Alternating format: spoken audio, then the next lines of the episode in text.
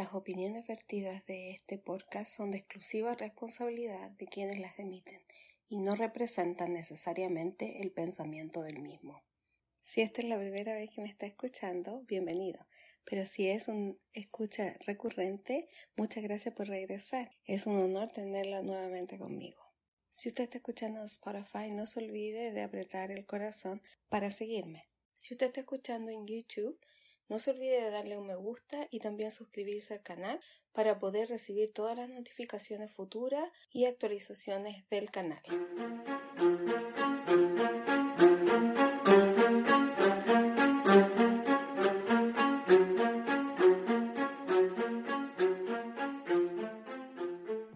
Hola, hola.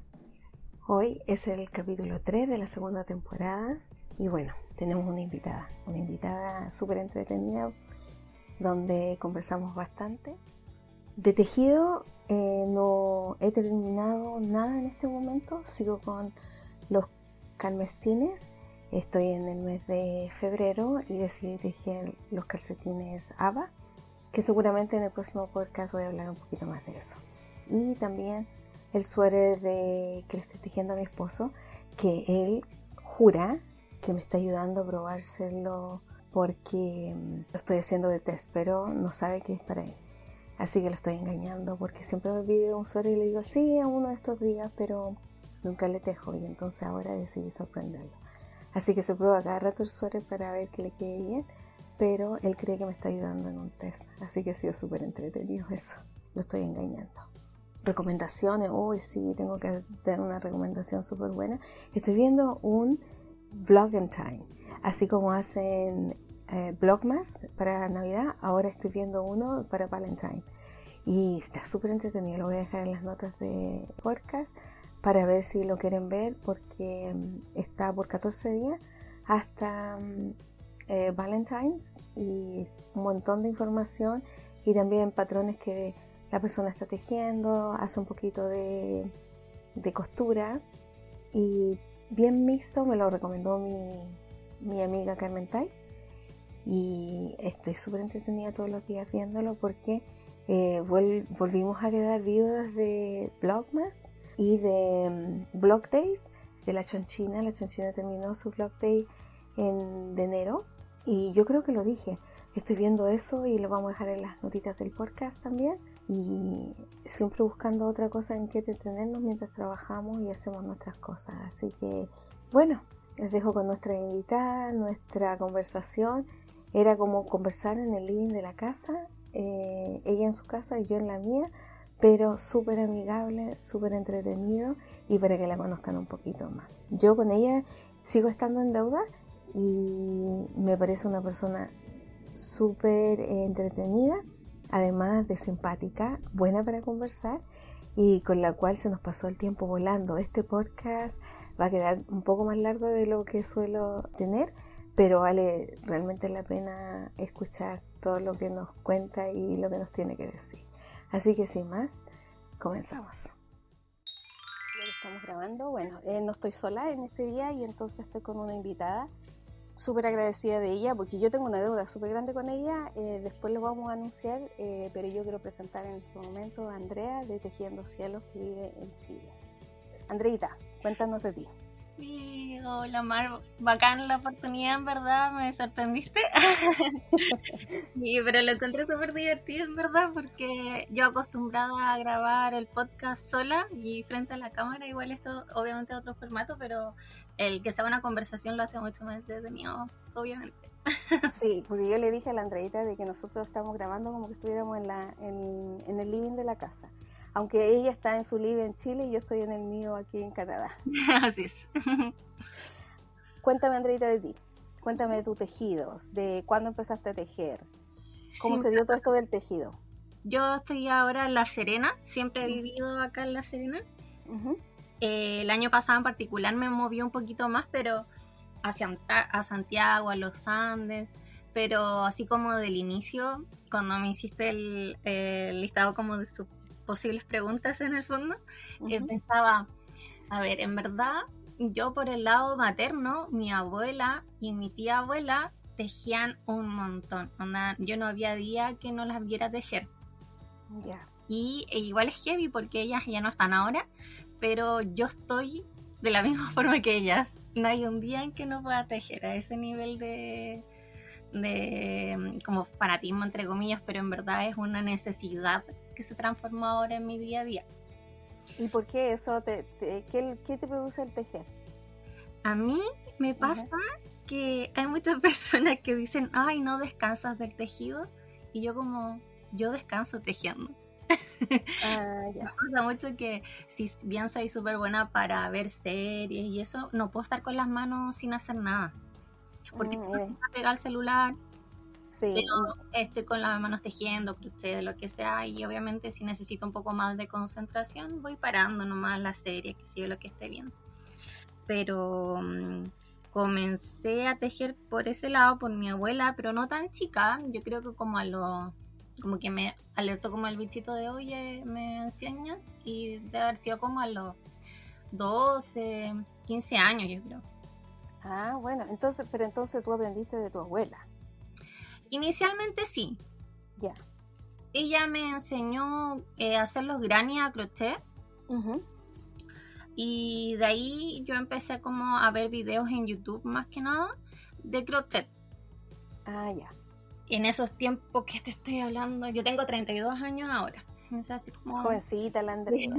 como hace 20 años, eh, igual había, existía YouTube y podía ver cosas en internet, no sé si YouTube en verdad, pero había un blog con video o cosas que uno no podía ver a través de internet. Y también las revistas, qué sé yo, pero por ahí empecé. Después de que mi abuela me enseñó los granny y después empecé a tejer viendo videos. Me acuerdo que tuve como un fanatismo en torno al crochet con una brasileña que se llama Mari Castro. Ah, sí, yo creo que todos la seguimos a ella eh, por un tiempo, sí, sí me acuerdo de ella.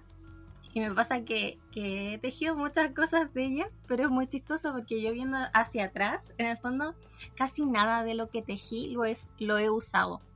Ah, ok. ¿Y por qué eso? No sé, pero yo creo que a diferencia del palillo, la caída del crochet o, en una prenda me refiero, no me gusta tanto que como la del palillo. Ah, bueno, en eso coincidimos, porque yo he dicho varios podcasts que yo siento que la tela, eh, la trama del crochet es como un poco más dura. Sí.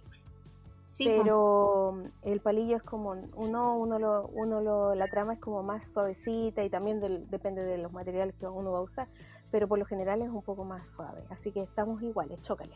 Sí, el tema es que yo creo que igual el crochet, si se ve se ve súper bonito, igual en prenda. De hecho, yo tejí ahora últimamente algunas prendas en crochet, pero que le dé, no sé, con puntos calados, algo que en el fondo le dé un poquito más de liviandad a la prenda, por así decirlo. Ya. Pero aún así tengo menos prenda de crochet que a palillo. Y en torno a los palillos, yo recién, yo creo que en la universidad, empecé a tejer porque me tejía unos gorros, me acuerdo, me tejía unas bufandas, pero no salía de ahí. Sí hacía puntos como diferentes al correteado, al punto de jersey, pero, pero no salía de la bufanda y el gorro. Ah, ya. ¿Y cuándo te lanzaste a, a tejer cosas así como más grandes, como...? En la pandemia, cuando empezamos con la pandemia. Sí. Ahí fue que yo dije ya, eh, de hecho al principio de la pandemia, como habíamos cambiado un poco la, forma de trabajar, porque yo trabajaba en ese tiempo en un banco, ya no trabajo, renuncié ahora a fin de año, el hace poquito. Pero en ese tiempo, claro, cambiamos toda la modalidad de trabajo. Mi sucursal, mi oficina, se cerró como por un mes y el banco en ese tiempo no trabajaba con eh, las plataformas que están ahora de, teletrabajo para que nosotros pudiéramos avanzar en la casa algo. Entonces básicamente no hacía nada, de un mes sin hacer nada. Y después empezamos con haciendo rotaciones, qué sé yo. Y ahí el banco evolucionó un poco y, y, fue adaptando como a la plataforma para que pudiéramos trabajar nosotros en las casas. Sí. Y mm, en ese tiempo de ocio, eh, claro, ¿qué hago?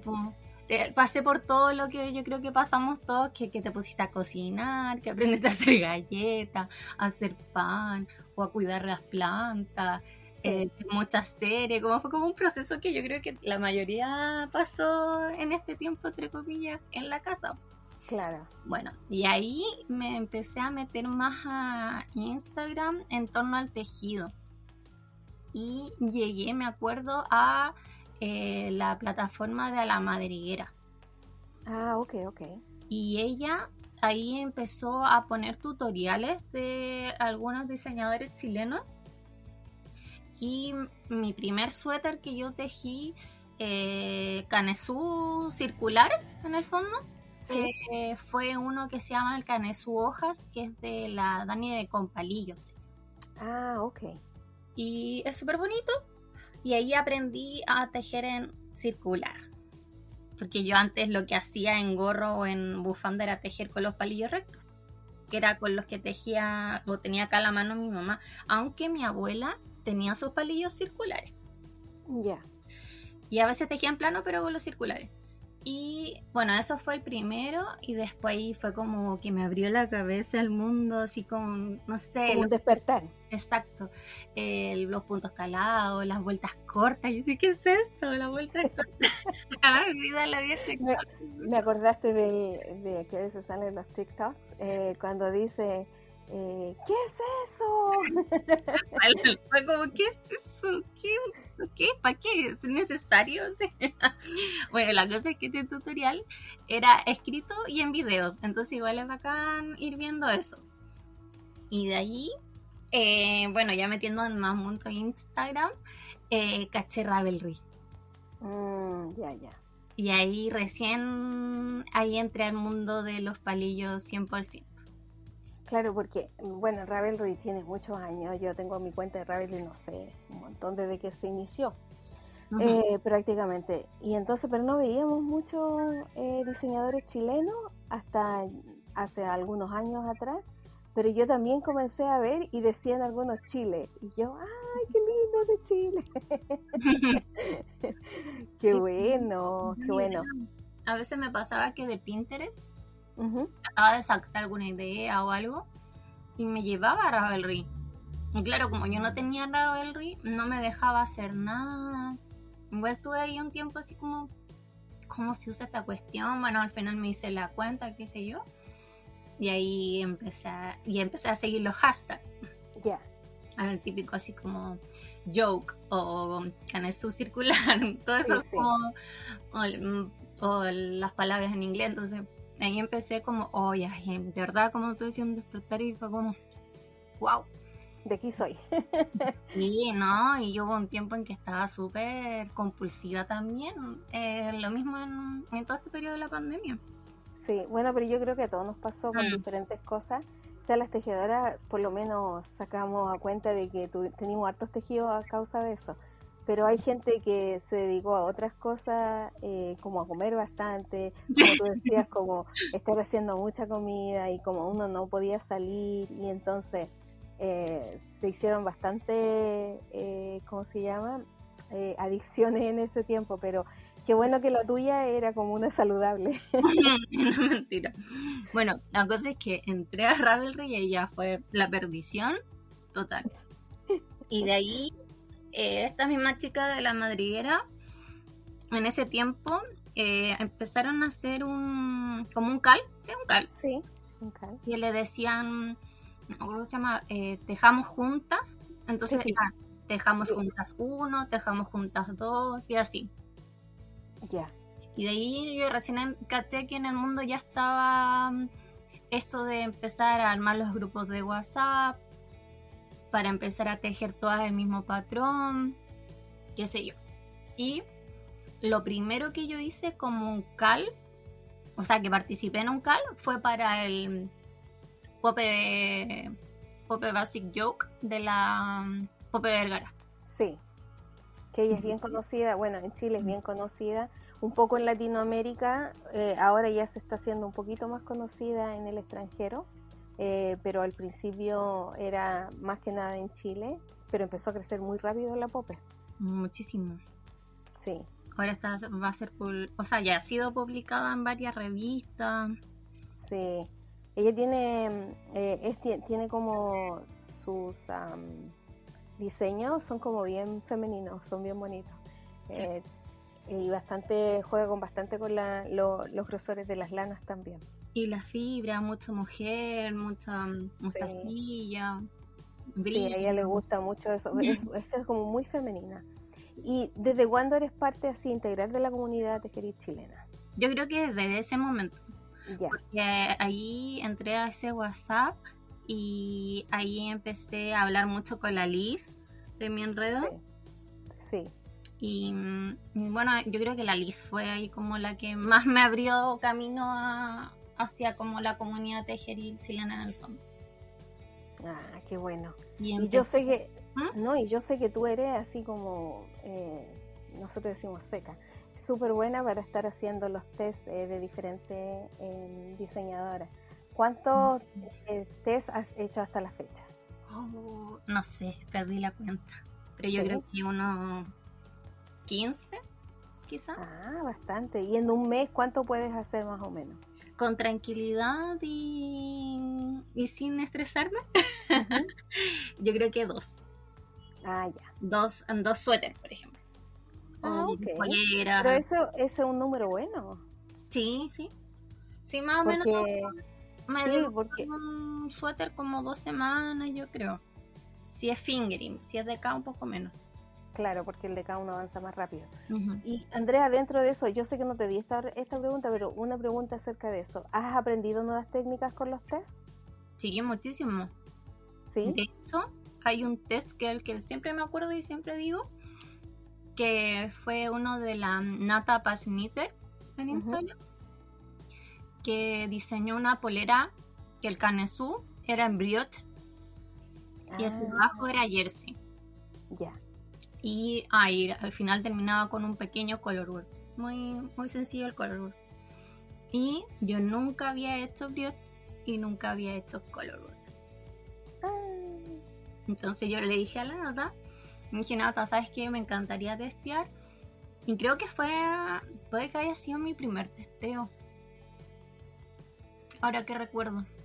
Ya. Quizás había hecho uno o dos antes, pero nunca había hecho brioche, ni había visto videos, no. Y esa vez le dije a la nota, eh, me encanta, me encanta la, la, la, polera, pero, pero yo no sé brioche y no sé colorwork. Y me dice, no importa, si igual quiero a alguien que, que sea como principiante en las técnicas. Claro, porque es lo ideal para, porque así saben también las diseñadoras eh, si es muy difícil, si no es muy difícil, en qué categoría lo pueden poner. Súper bueno eso. Y si el patrón se entiende también. Claro, exactamente. Y lo hice. Así que bacán. Y, de ahí yo dije, ya, hice esto a mí nada. Incluso yo lo digo en un podcast que me da risa ahora que después, pues, pero es verdad. Y yo digo, ya, hice un testeo sin saber beauty, sin saber color work. O sea, a mí ya nada me para con el tema de los testeos y con Así que de ahí eh, me lancé nomás a seguir eh, tejiendo. En realidad tejía más en, en como en lace, así como calados, cosas así. Sí. Trenzas. Hasta que eh, la, la Nela hizo el retrocal. Ya. El retro pasado. Son bastante, son bastante las que yo sé que son parte de ese cal. Sí. Bueno, y antes de eso parece que ya había sido, claro, a ver, 2022, 2021, ya ahí me, salté, pero hicieron el, la primera versión del, del Cachay y el Cal. Ya. Entonces, con el tema de Cachay y el Cal, de la primera versión, yo empecé a, a ver muchos podcasts de chilenas.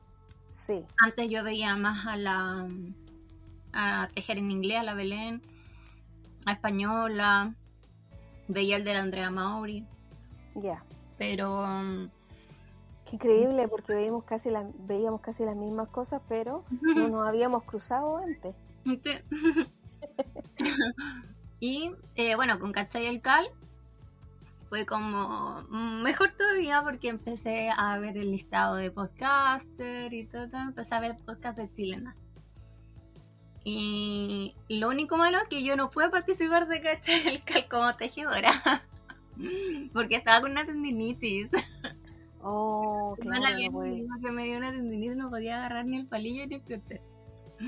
Claro, había que cuidarse. Mm, entonces fue como... Pero te desquitaste en el segundo, porque ahí vamos a llegar a ese, ese punto de que eh, llegaste casi, eh, eras parte de la organización de ahí, o sea, estabas metida en bastante en eso.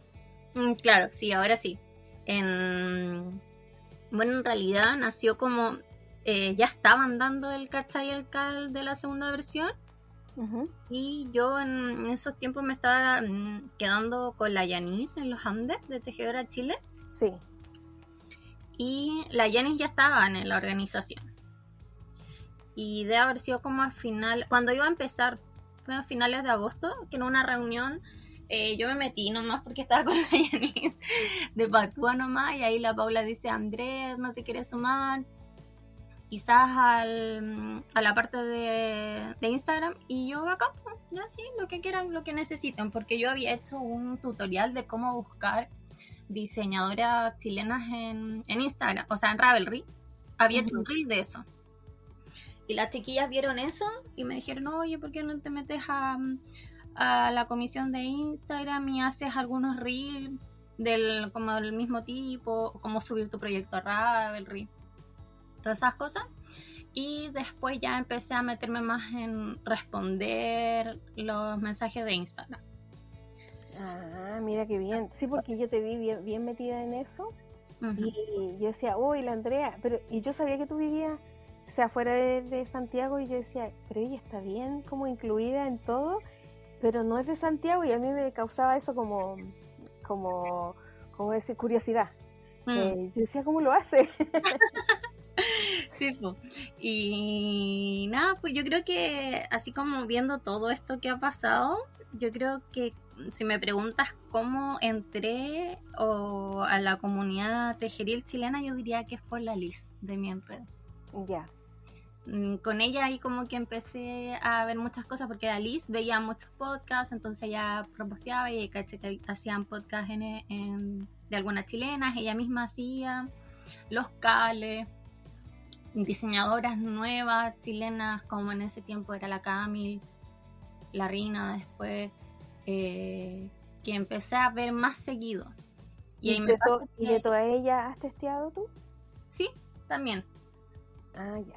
He testeado a la Nata Paznita, que es chilena, a Katy de Punto Raso, ya. la Camil.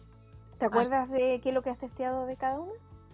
Sí, a la Camille fue hace poquito ese top de Granis. Ya.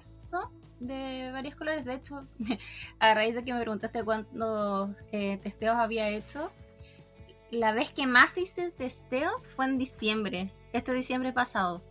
Sí, porque yo estaba viendo un podcast tuyo, no sé mm. tanto, y decía que estabas así como un poco estresada de tanto. Es que me pasa que me encanta testear porque como que veo el diseño y es como, ay, lo quiero y lo quiero ahora, no lo quiero para después esperar uno o dos meses a que salga. Entonces, eh, en vez de los testeos, estaba viendo que tengo anotado yo pues, en, en, diciembre estaba en cinco testeos. Qué bárbara mujer. Sí, en cinco. Entonces, claro, estaba loca. Ese es de la Camil, el top de Granny, el suéter Caburgua de la Janis de Chilean Wool, que es en sí. La polera Lovely, que también es de la Nata Pass La polera Efesusti de la Kata que era en un algodón de K. Sí. La compré incluso esa, esa, polera, la tengo ahí para ver si la puedo tejer para nuestro verano, que es el invierno de ustedes. Sí. Bien bonita la polera Brotes de la Kiki Tejidos. Ay, era fingering. Claro, entonces estaba como con tres cosas fingering, una de K y otra en crochet, que era granny, había que coser, y yo como, ¿en qué momento llegué a esto? Pero salí, cumplí, eh, sí debo reconocer que estaba un poco estresada y hubo días que me dormía súper tarde para poder alcanzar y aprovechar mejor el tiempo. Y, saben que, y eso es súper bueno que tú lo digas porque entonces quiere decir que eres súper responsable con, tu, con tus testeos. Entonces, para los que escuchan aquí y si necesitan personas que, estén, busquen a la Andrea. sí, aunque ahora estoy disminuyendo un poquito el testeo, pero más que nada porque tengo, a raíz de que tenía muchos testeos, dejé muchos proyectos inconclusos. Mm, Entonces me perturba un poco tener como seis bolsas de inconcluso y que no los puedo tomar hasta terminar los testeos, porque esa es la prioridad. Claro, porque vuelvo y repito, porque eres súper responsable, porque te vas con los testeos primero antes de tus cosas. Sí, no, mm. corresponde, como tiene que ser. Muy bien, muy bien por... Nada, pero me encanta, pero me pasa mucho en los testeos eso, porque lo veo y es como, no, la necesito ahora, no puedo esperar dos. A veces es esperar, eh, no sé, mucho tiempo. Por ejemplo, mm, testé un, un suéter de la revista La Hebra de la eh, Cata se llama de oh se me olvidó el nombre deja buscarlo pero era crochet un suéter a crochet en fingering ya que si no me equivoco fue para la primera versión de la revista La Hebra ok y eh, no sé el testeo fue en noviembre y la publicación salió como en abril ya, sí, es bastante. Yo tengo ahora también uno que mm. le testé a Claudia Wu. Em, y también lo testé el año pasado y todavía no sale. Y aquí lo tengo escondido también porque yo no testeo mucho. O sea, yo tengo muchos años de no testear y no porque no me gusta testear. O sea, yo quisiera, soy igual que tú, quiero todo y quiero todo ya. Pero me faltaría vida para estar eh, testeando y y haciendo todo lo que quiero, entonces no puedo, ya no me comprometo, pero por muchos años yo testé bastante. Em, de, algunas españolas, de algunas también anglo, eh, de Susana Lobos, porque ella vivía en España y entonces como ella se, se eh, daba vuelta con las españolas, entonces ahí fue que la conocí yo, que ella es chilena, y le testé bastante, pero ahora no, no puedo, me falta, me, falta vida, pero era, esto era algo eh, que sucedió que ella mostró el patrón de alguna forma en un lugar donde yo estaba y me enamoré, eso así como amoré así, eh, que no, que no puedo casi ni respirar ni hablar de tan solo de mirar el tejido y decir, no, yo lo tengo que tener, lo tengo que tener. Y me ofrecí, yo nunca me ofrezco para ningún testeo y me pasó eso que, bueno, lo hice y todavía estoy esperando que salga, no lo puedo ni siquiera publicar. Así que a veces pasa eso, que uno uno tiene que esperar y esperar, pues sobre todo por las revistas, las revistas se demoran mucho en salir. Claro, y esa vez era el suéter Huitral se llama, de Mejor a Mano es la diseñadora. Ya. Entonces, claro, ese fue igual uno de los primeros testeos que hice. No, la primera vez, primera vez que le testé a alguien fue a la mm, Yesabet de Creaciones Ananda. Ah, ya. ella, pero yo creo que eso fue como hace cuatro años, más o menos antes de la pandemia. Y le testé un cardigan a crochet que tenía esa técnica como de mosaico. Muy, muy bonita. Ya. Y bueno, porque para mí el, lo más seguro en ese tiempo era el crochet. Yo no sabía en ese tiempo palillo. En cambio ahora ya me lanzo y digo, como te dije, sabes que, que testé, para mí fue clave ese testeo de la nata en que hice brioche, eh, un testeo sin saber la técnica y dije ya, si puedo con esto, puedo con todo. Exacto, entonces no hay no hay testeo que yo no pueda hacer y me cuesta decir que no, ese es el tema. Mm. Pero a veces ya sí estoy aprendiendo a decir que no, porque de verdad igual un tema de sanidad mental y de tranquilidad y, y de tener un poco más de tiempo para otras cosas más que nada para eso, porque yo, como te contaba ahora, yo renuncié a mi trabajo, no estoy en plan de buscar trabajo todavía. ¿A qué te estás dedicando en este tiempo? ¿A tejer? A tejer. Ah, bueno. sí, a tejer, a ir a la playa, a dormir harto, a descansar. Qué bueno, porque eso también hace bien, cuidarse de uno mismo, es súper importante la salud mental. Así es. Entonces, en ese plan de, claro, yo igual soy súper intranquila y necesito como estar haciendo algo, o si no estoy haciendo algo, estoy pensando qué podría hacer, salió el tema de, diseñar estos Collet o Scrunchy que, que publiqué ahora en enero. Sí, porque eso era lo otro, o sea, era súper interesante. Bueno, yo me pasé, me salté este asunto del cachai y el car. Yo estoy en una deuda súper grande con la Andrea porque yo desde aquí de Canadá mandé un regalo para eh, que, que sortearan en el cachai y el can, pero yo lo mandé con la polilla cuando vino a Estados Unidos. La polilla se lo entregó a la mamá y se fue y la persona que se lo ganó era de la ciudad de la Andrea y la Andrea desde Santiago se lo llevó a La Serena, Serena, ¿cierto era? Sí, a La Serena. y entonces podríamos decir, la Andrea ni siquiera me conocía, nada, y hizo ese tremendo favor. Entonces yo, hasta el día de hoy, digo, yo estoy endeudada con ella porque no tenía por qué hacer, digamos, ese favor, pero lo hizo y, desinteresadamente porque no, no hubo nunca un cobro, nada, ninguna cosa que se haya solo de su buena voluntad y su buen corazón. Eh, mm. Hizo eso y yo estoy súper agradecida con ella. Así que no solo es una buena tejedora, pero es también una súper buena persona. no, no me costaba nada porque yo esa vez le dije a la Rocío, mira, yo voy en tal fecha, voy a hablar con la persona que ganó a ver si se tenga que se lo lleve o si quieren que se lo mande nomás. Pues, y la chica de acá me dijo, no, te espero. Entonces, como yo viajaba para acá igual, no me costaba nada traerlo. Sí, súper no, super bueno. O sea, fue eso como una campaña súper bonita de, de, de, cariño realmente, porque imagínense que sea, se los llevó la polilla de aquí de, del norte, porque ella estaba en Estados Unidos, estuvimos juntas en New Jersey, Nueva York, y después se lo llevó a la Rocío, que vive en Santiago. La, eh, de Santiago se fue a La Serena, y bueno, en La Serena la Andrea lo, lo entregó también, o sea, eh, una cadena de, de amor súper así bonita, sí, súper bonita, así que yo estoy súper agradecida con ella, pero bueno, eh, por eso también era lo que yo la sigo bastante en sus redes sociales y una de las cosas que me llamó la atención hace poco es que ella sacó eh, dos patrones, dos, ¿cierto, Andrea? Sí, tres.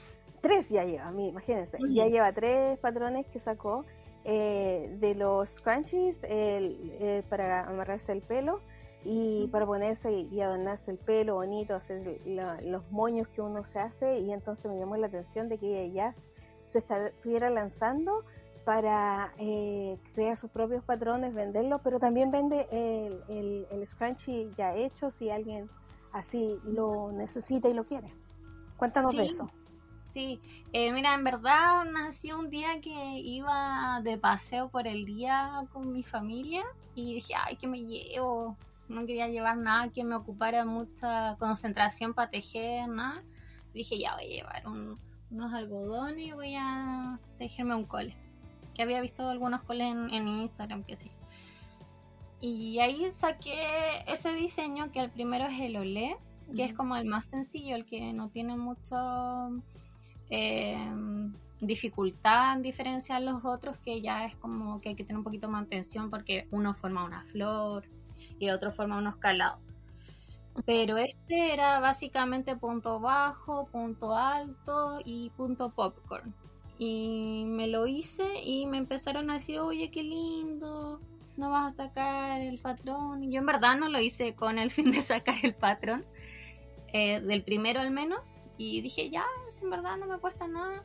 Y empecé a, mm, a pensar como en la estructura del, de todos los patrones en el fondo que he tejido, que es ver, a veces ver con un, párrafo quizás de inspiración, cómo nació, una foto bien bonita, los materiales y lo que se usa no en todos los patrones, pero en la mayoría, por lo menos que yo he tejido de crochet, que muchas veces te muestran las fotos de cómo va quedando. Ya. Entonces eso igual yo siento que lo hace un poquito más amable que solo poner tres cadenetas, cinco puntos altos, ¿cachai? Sí, porque uno se va mirando, digamos, es como casi seguir un paso a paso y entonces es más fácil ir siguiéndolo de esa forma.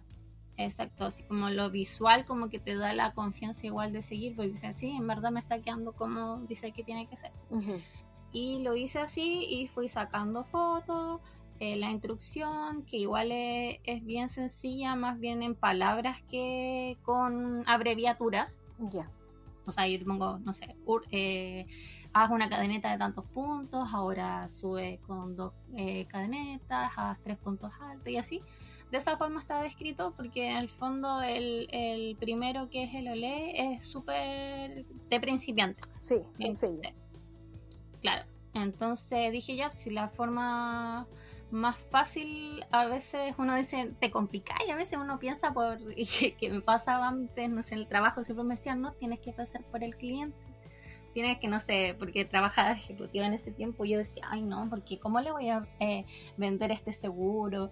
Y no, la decisión no la tomo yo, la toma el cliente.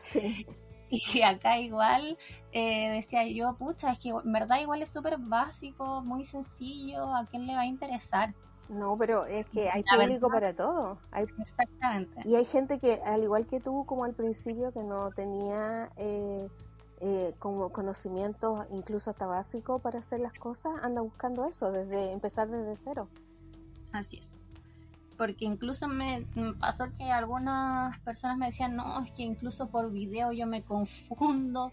Entonces fue como, ya, en verdad por foto es como súper claro, traté de hacerlo más sencillo la forma de explicar y todo con fotos, poder paso a paso. Entonces me han comprado un montón, un montón ese patrón en particular, que es el primero.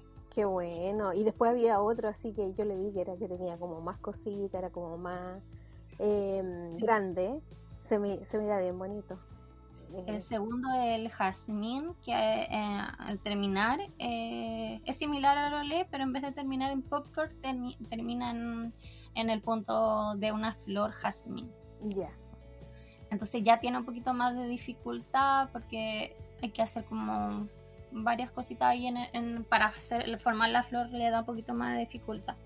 Y el tercer patrón, que es el fiore, que era para mí era ver una flor de muchos colores y le puse ese nombre por eso. Pero ese, claro, tiene un poquito más de punto escalado, otro tipo de punto, eh, no, no solo punto bajo ni punto alto, tiene otros puntos. Entonces, como que le da un poco de dinamismo al, tejido también. Y que también ah. han, comprado un montón porque en ese particular, bueno, ni en cualquiera, uno podría tejerlo con miles de colores. Está la creatividad de la persona. Qué bueno. Y cuéntame, ¿cuál es tu, tu meta a corto plazo en el tejido? Mm, mira, la verdad es que enfocarme en temas de diseño no estoy enfocada en eso. Fue como que me nació este tema del, de los scrunchies. Pero eh, mi objetivo en temas de tejido, yo diría es seguir, eh, como para mí, es seguir avanzando en técnicas.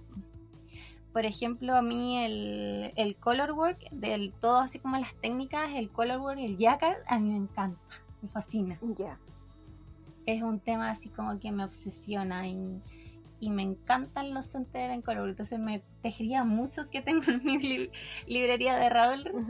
Y esa es como mi meta. Ojalá empezar a tejer eh, otros diseños, te, seguir testeando porque obviamente siento que es como un aporte igual al, a la comunidad tejeril. Sí, y de todas formas.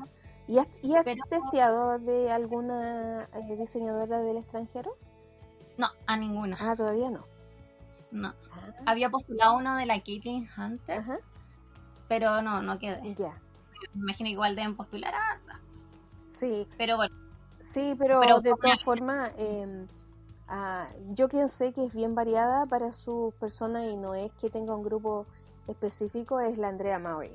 Eh, porque yo tomé un, un, seminario con ella y entonces ella contaba de que ella trata de hacerlo así eh, bien variado, eh, trata de tomar gente que no ha testeado de ella, porque la gente como que se acostumbra a leer los patrones y entonces a veces tejen, eh, le pasaba, dice que al principio cuando diseñaba, que tenía solo un grupo y entonces la gente como ya conocía sus siglas y todo, era como casi que tejía de memoria y entonces no era lo que ella quería porque ella quería que ver si funcionaban bien sus patrones. Entonces, eh, ella yo sé que está rotando constantemente a la gente que eh, pide para testeo. Ah, buenísimo. En una de esas voy a testear para ella. Porque de hecho, una de mis diseñadoras favoritas extranjeras, yo diría que es la Andrea Mori y la Kathleen Hunt. Ah, y las dos son las que te gustan. Sí. Ah, qué bueno. Qué bueno. Y a largo plazo, ¿cuál es un, un, un ¿cómo se llama? Una meta tuya. no tengo meta a largo plazo, en verdad. ¿No? No, estoy como muy centrada en, en la hora. Ah, ya. En ahora tratar de, disfrutar, de um, que decía igual un poco en el podcast, que en el fondo a veces uno confunde un poco las cosas porque si bien el mi tejer me gusta mucho, no consigo un día sin tejer algo que sea 10 minutos, 15 minutos, lo que se pueda. También a veces pasa una exigencia que es un poco involuntaria, pero tampoco quiero pasar que, que, el tejido pase a ser como, me provoque un, algún nivel de estrés o de preocupación. No, si yo estoy tejiendo porque a mí me gusta. no, ah, quieres que pase a ser algo de un, asunto de trabajo, sino que quieres que siga siendo tu lugar de dispersión y donde tú disfrutas. Exactamente. Ah, qué bueno, es bueno, ¿sabes qué? Y es muy bueno porque hay mucha gente que se pone así como mm, a muchas metas en cuanto al tejido y al principio lo disfrutaban, pero después a la larga lo terminan dejando porque no mm, lo terminaron haciendo su trabajo y no era lo que ellos querían y no lo estaban disfrutando. Entonces súper bueno que tú tengáis claro lo que tú quieres lograr con el, con el tejido. ¿Hay alguna técnica aparte del, del colorwork que favorita que tengas como hay algo que, que te encanta hacer otra cosa que no sea el color work? Las texturas igual, trenza o puntos como con inclinación. Por ejemplo, tengo pendiente a medias un, un suéter de la Caitlyn Hunter, la, el Oxa. Ya. es solo texturas en el canesú y te juro que debo haber tejido el canesú entero en un día. Mm. así como el vicio de querer avanzar porque va cambiando constantemente. Y lo mismo me pasa con el colorwork es como necesito ver cómo avanza esto. me pero me gusta. Qué buena, qué mm. bonito. Oye, ¿y alguna técnica que te da miedo? Eh, ¿Nunca has hecho y te da miedo? Eh, la que nunca he hecho es intarsia. Ya. Pero más que por el miedo, porque siento que debe ser muy trabajoso. Mm. Es que hay diseños de intarsia que son así monstruosamente hermosos. No sé si has visto a la Sabina Bascur que tiene un león o un gato de muchos colores. O sea, yo veo esas hebras atrás y me da un infarto, así como, ¿cómo escondo eso? Yo sigo, yo sigo a un coreano que teje, él teje, y, y yo me quedo así como, wow, es como casi como, eh, no, nunca lo voy a lograr. porque seco el tipo para tejer y con todo su hilo así detrás y todo, y, va haciendo los rollitos porque son muchos colores, ¿no? Y entonces haciendo los rollitos para ir haciendo los pedacitos y cosas y son maravillosos, pero pero sí. esa parte yo encuentro que, que no, no me agrada. Eso de tener que estar cepillando, eh, separando los ovillos, tanto en el fondo, porque igual. Sí, hay que tener la paciencia. La intarsia eh, hay diseños que son tan hermosos, pero generalmente son los más coloridos. Exactamente, exactamente. y eso significa mucho trabajo. Entonces yo creo que eso quizás haría una intarsia así como muy básica, pero no, no un diseño tan... Pero yo creo que es como todo, porque como me imagino que por ejemplo te pasó a ti con el colorway, que uno empieza con un poco primero y después le como que le va agregando y, y, como más colores y todo. Entonces es como va uno paso a paso. Pero si uno, obviamente, si va a ser como el león, como tú decís, eh, no, no lo va a terminar nunca. va como cosas muy grandes. Porque yo, yo soy realista. yo eso no lo puedo terminar. Mejor ni lo empiezo. No, bueno, nosotras estamos en dos cales eh, juntas en este momento, que uno es, bueno, uno ya pasó, pero seguimos ahí porque somos adictas a los, los muñequitos, que era el cal de las ranas. Sí. Y bueno, seguimos que se quedó un grupo más pequeño, pero seguimos mandándonos eh, tantos monitos ahí como que uno quiere ir haciendo y cositas bien bonitas. Pero el otro es el de los calcetines. ¿Has logrado tejer algún calcetín hasta ahora? Eh, me queda como la puntera del de enero. Ah, ya. De uno de los calcetines. Y lo otro es que estoy haciendo un test de calcetines. Ah. No, he empezado los de febrero todavía. Ya. Pero pasando ahora el 15, que es la entrega, y ahí me pongo con los calcetines de febrero, que yo creo que los voy a tejer, van a ser los de la de la Jo, Anfosi, los Elia Socks. Ah, ya, yo los tejí eso cuando andaba el año pasado de vacaciones, me los llevé y era súper fácil, o sea, durante toda la semana esa que estuve de vacaciones, los tejí y era súper rico súper rico y uno avanzaba rápido y era bien bonito. sí. Ahora me pasa que estoy tejiendo el el Exploration Station de um, Sí. Y es tan intuitivo, tan repetitivo, eh, que uno puede estar sin mirar el patrón. Que me pasa que igual necesito eso en mi vida. Entonces por eso dije ya, los calcetines tengo muchos patrones de calcetines porque envían justamente en ese grupo un montón, varios gratis. Y me, declaro, me declaro culpable porque como yo estoy en otro grupo de, con unas amigas también y ella todos los días pone los patrones gratis y cuando veo calcetines digo, hoy pero lo tengo que compartir porque a lo mejor alguien quiere tejer un calcetín distinto eh, que sea como de pago pero que ahora está gratis. claro.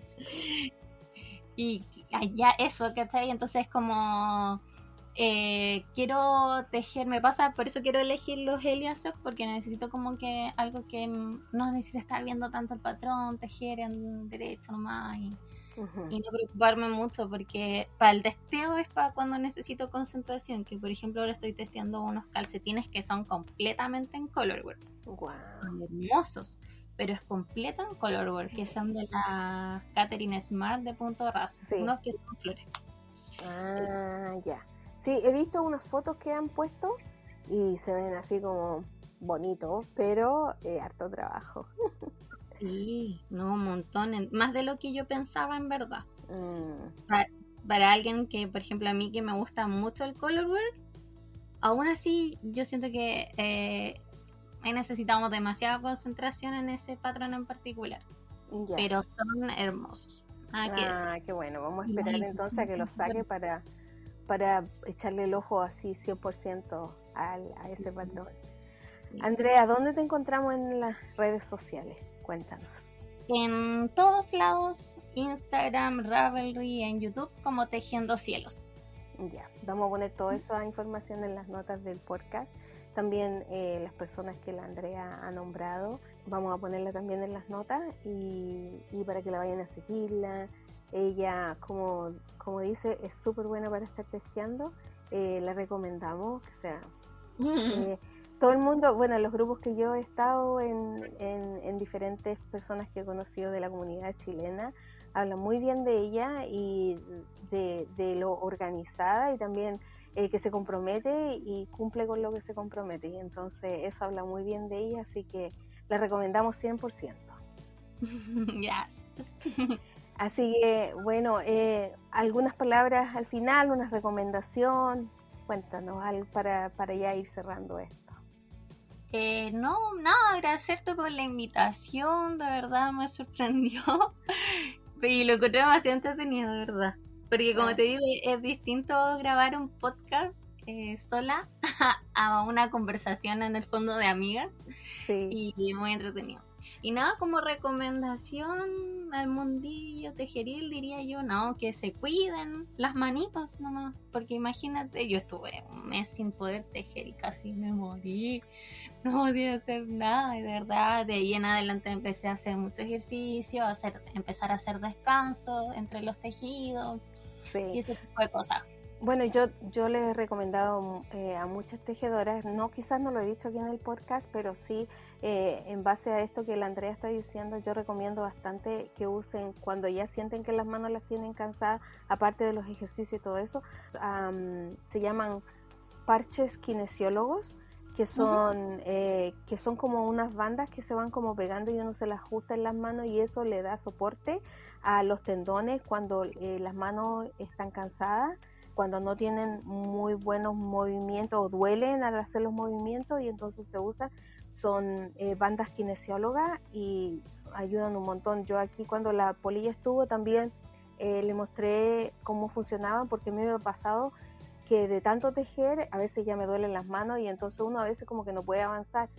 Y si mm. uno no se las cuida, que sea al principio a lo mejor puede ser una o dos semanas que esté así, pero si uno insiste en eso, después puede pasar hasta uno, dos, tres meses y llegan momentos también que tienen que hacer hasta cirugías por eso, por no, por el mal cuidado o por, también por el abuso de, de tanto movimiento. Entonces, les recomiendo, me voy a ponerle en las notas también para si ustedes quieren verlo. Eso existe en cualquier parte del mundo. Sí, importante porque nos gusta tanto tejer Sí. Que si queremos mantener eso hay que cuidarse. Así que como hay que cuidarse la salud mental, también hay que cuidar las partes del cuerpo que son importantes para nosotros las tejedoras. Así es. Así que, muchas gracias Andreita por pasar este tiempo conmigo. Gracias por darme tu tiempo, que sé que siempre ocupado, sobre todo con tus test y con todas tus cosas que tienes que hacer. Y, pasar aquí conmigo en todo este rato, poder grabar y bueno, que la gente te pueda conocer más también y te vaya a seguir a Instagram y bueno, en Ravelry. Tiene también su ah, blog en, como podcast en YouTube. Y entonces para que la vayan a seguirla, le den un me gusta, desen la vuelta por YouTube porque ahí pueden conseguir a Andrea y ella tiene muy buenas eh, recomendaciones también acerca de los tejidos que ella va haciendo y que le pueden ayudar a usted para em, estar tejiendo los suyos propios. Así que muchas gracias, nos vamos despidiendo y bueno, nos encontramos en la próxima. Chao. Chao.